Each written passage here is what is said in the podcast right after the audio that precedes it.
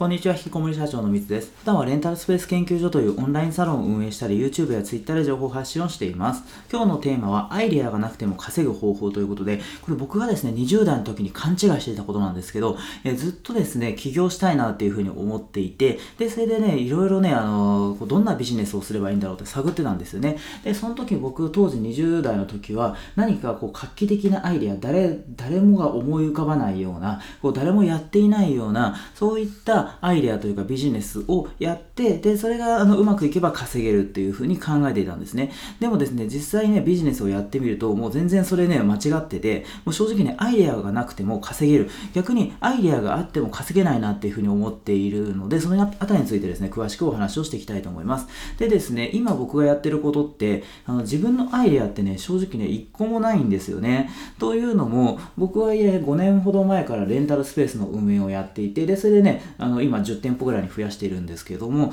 その中でレンタルスペースの運営なんかやってる人って別にね、その5年前からあのいっぱいいるんですよ。もう何百人、何千人っていう風にいて、で、それを僕は真似をしただけなんですよね。で、レンタルスペースをやる、あの運営するっていうのを決めただけなので、別にね、あの、アイデアでも何でもないですよね。でですね、そっから、えー、昨年1年ぐらい前からレンタルスペース運営に関する情報発信なんかを始めて、YouTube とか Twitter とか音声とかブログで、まあ、こういう発信をして、で、そこから、えー、僕のことで興味を持ってくれたりとか、レンタルスペースに興味を持ってくれた方に、えコンサルをしたりとか、あとはそのレンタルスペース運営に関する教材を作って販売したりとか、で、それの販売する方法を、まあね、メルマガをこう作って、で、そこからあの教材につなげたりとかっていう風なことをやっているんですけど、これって僕がや、あの、アイデア出したことって一個もないというか、別にね、みんな Twitter もやってるし、YouTube もやってるし、あとメルマガなんかもやってますよね。で、それコンサルをやるっつっても、教材を作るっつっても、誰もがやってることですよね。だから、僕ね、一個も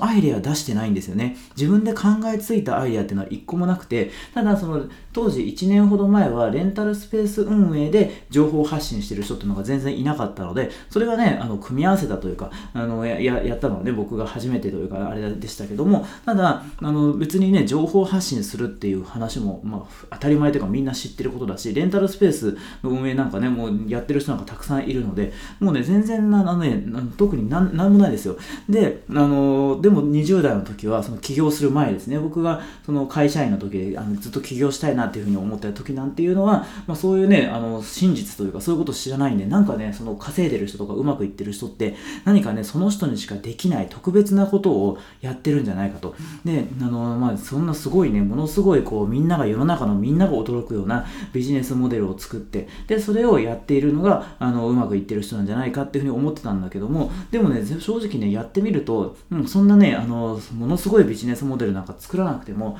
全然ね、それ稼ぐこともできるし、なんならそういうもしかしてね、そのすごいビジネスモデルを思いついたとしても、やらないんですよね、大体の人は。でやらなくて、で、それやらなかったらあんま意味ないし、なんなら僕がね、思うのが、そのね、よっぽどの天才の人だったらあれかもしれないけど、僕なんかね、普通の一般人で凡人なんで、僕が、あ、これのやってみたらいいかもとかっていう風に何かしらすごいいいアイデアが思い浮かんだとしても、そのアイデアって絶対ね、僕以外にもね、もうね、何百人とか何千人とか、他の人がね、絶対思いついてるはずなんですよ。いや、そんなね、あのね、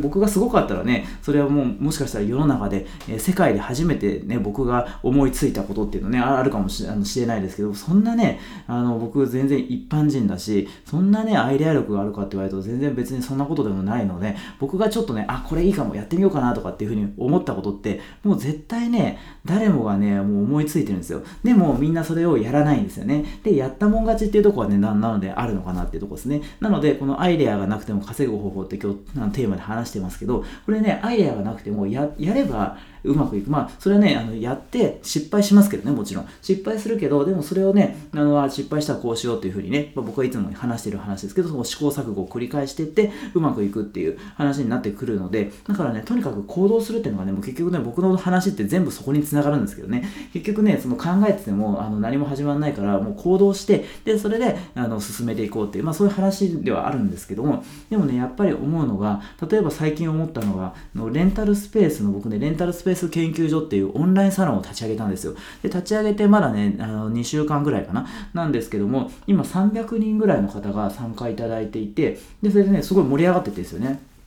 でも、そのレンタルスペースのオンラインサロンって今までなかったんですよ。なくて、でもそのオンラインサロンってね、その別にレンタルスペースとか関係なくいろんなとこにありますよね。あのオンラインサロンって。で、運営してる人がいて、で、それなんだかんだね、なんか何百人とかですごいとこだと何千人、何万人とかっていうね、あの会員の方が集まってて、すごい面白いことをやってるみたいな。だからオンラインサロンなんていうのは別にね、そんな、あの、一般的というか、みんな知ってますよね、オンラインサロンって。でも、レンタルスペースのオンラインサロンサロンをやっている人はいなかったんですよ。で、それで、あの、でもね、それって、あの、僕が初めてやりましたけどね、この世の中でレンタルスペースに特化したオンラインサロンっていうのは、僕が初めて、あの、よあの日本で初めて立ち上げましたけども、でも、それって僕が日本で初めてレンタルスペースのオンラインサロンを作ればいいんじゃないかって思いついたわけじゃなくて、絶対他の人とかも、レンタルスペースのオンラインサロンあればいいんじゃないかなって、絶対今まで思ってたはずなんですよ。でも思ってたけども、やってないですよね。ね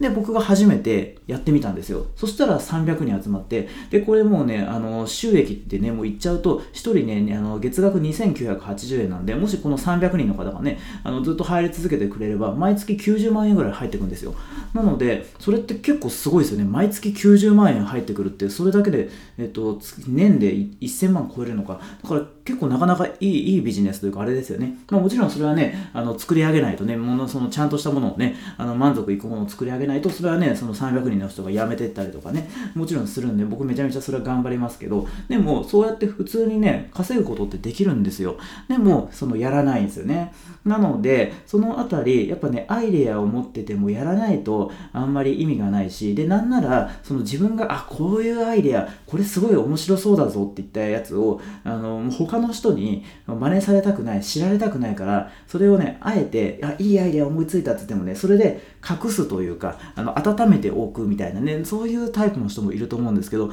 僕どうなんだろう？それね、なんか逆だと思うんですよね。僕ね、なんかアイデアとかね、そういうのが思い浮かんだら、逆にね、もうや自分がやる前からもう行っちゃいますね、ツイッターとかで。あの、いや、そうなんですよ。だからその、レンタルスペースのオンラインサロンなんかも、まあ、やろうと思いついたというか、あの、まあ、やろうと思った時に、やる前から、作り上げる前から、僕レンタルスペースのオンラインサロンをやりますみたいなことをもうね、ツイッターでどんどん宣伝して、しかも、あの、宣言して、で、あの、こういう内容のオンラインサロンにしたいですみたいなね、内容までね、僕ね、いろんな人に話してったんですよ。で、そしたら、まあ、もしかしたらね、それを、あ、レンタルスペースのオンラインサロンいいなっていうふうに、真似してね、やる人もまあいるのかもしれないですけど、でも僕それでやるってね、自分がこう公言してやってるから、やっぱね、それにあの共感してくれる方っていうのが、のね、もう協力してくれるんですよね。作り上げる前から。なので、その自分でなんかずっとアイデアだけ温めといてね、なんかやらなかったせいでね、そのまま終わっちゃいますしね。で、あのやったとしてもね、それいきなり作ったとしても、それはね、あの、なんだろう。それそれが面白かったらいいですけど、やっぱりね、あの前も話しましたけど、こう出来上がったね、綺麗な完璧なものをね、そのどうぞっていうよりは、こうまだね、全然荒切れずれで、全然作れてないところから一緒に協力して作ろうって言った方がね、参加してもらった方が、その参加する側としても、やっぱ親近感は湧きますし、こう当事者みたいな形であの思ってもらえるので、だからね、レンタルスペースのその研究所、オンラインサロンですね、それを立ち上げるときは、僕全然ね、そのまだ何もできてなかったんだけども、そこからもうね、そのアイデアとかどんどんね、みんなに共有して、で、そしたらこういう風にした方がいいんじゃないかとかね、いろいろいただいて、で、それでね、あの、協力してもらって、で、そ、それでそういうの会もあって、まあ、開始からね、2週間ぐらいしか経ってないですけど、まあ、300人とかね、それぐらいの人を集めることができたっていう。で、それでね、うまくこう運営されてるって話なので、やっぱりね、このアイデアは、あのー、なくてもまずいいですし、アイデアを思いついたとしたら、それね、なんかあんま隠さないで、どんどんね、出してった方が、僕としては協力者の方もね、こう集まってきたりとか、いいことが多いなっていうふうに思っているので、ぜひですね、まあ、あの、これ僕のちょっとオンラインサロンの例で話しましたけど、参考にしてもらえたら嬉しいななんていうふうに思ったりしています。ということで、今回ですね、アイデアがなくても稼ぐ方法というテーマでお話をさせていただきました。今回も最後まで聞いてくださって本当にありがとうございました。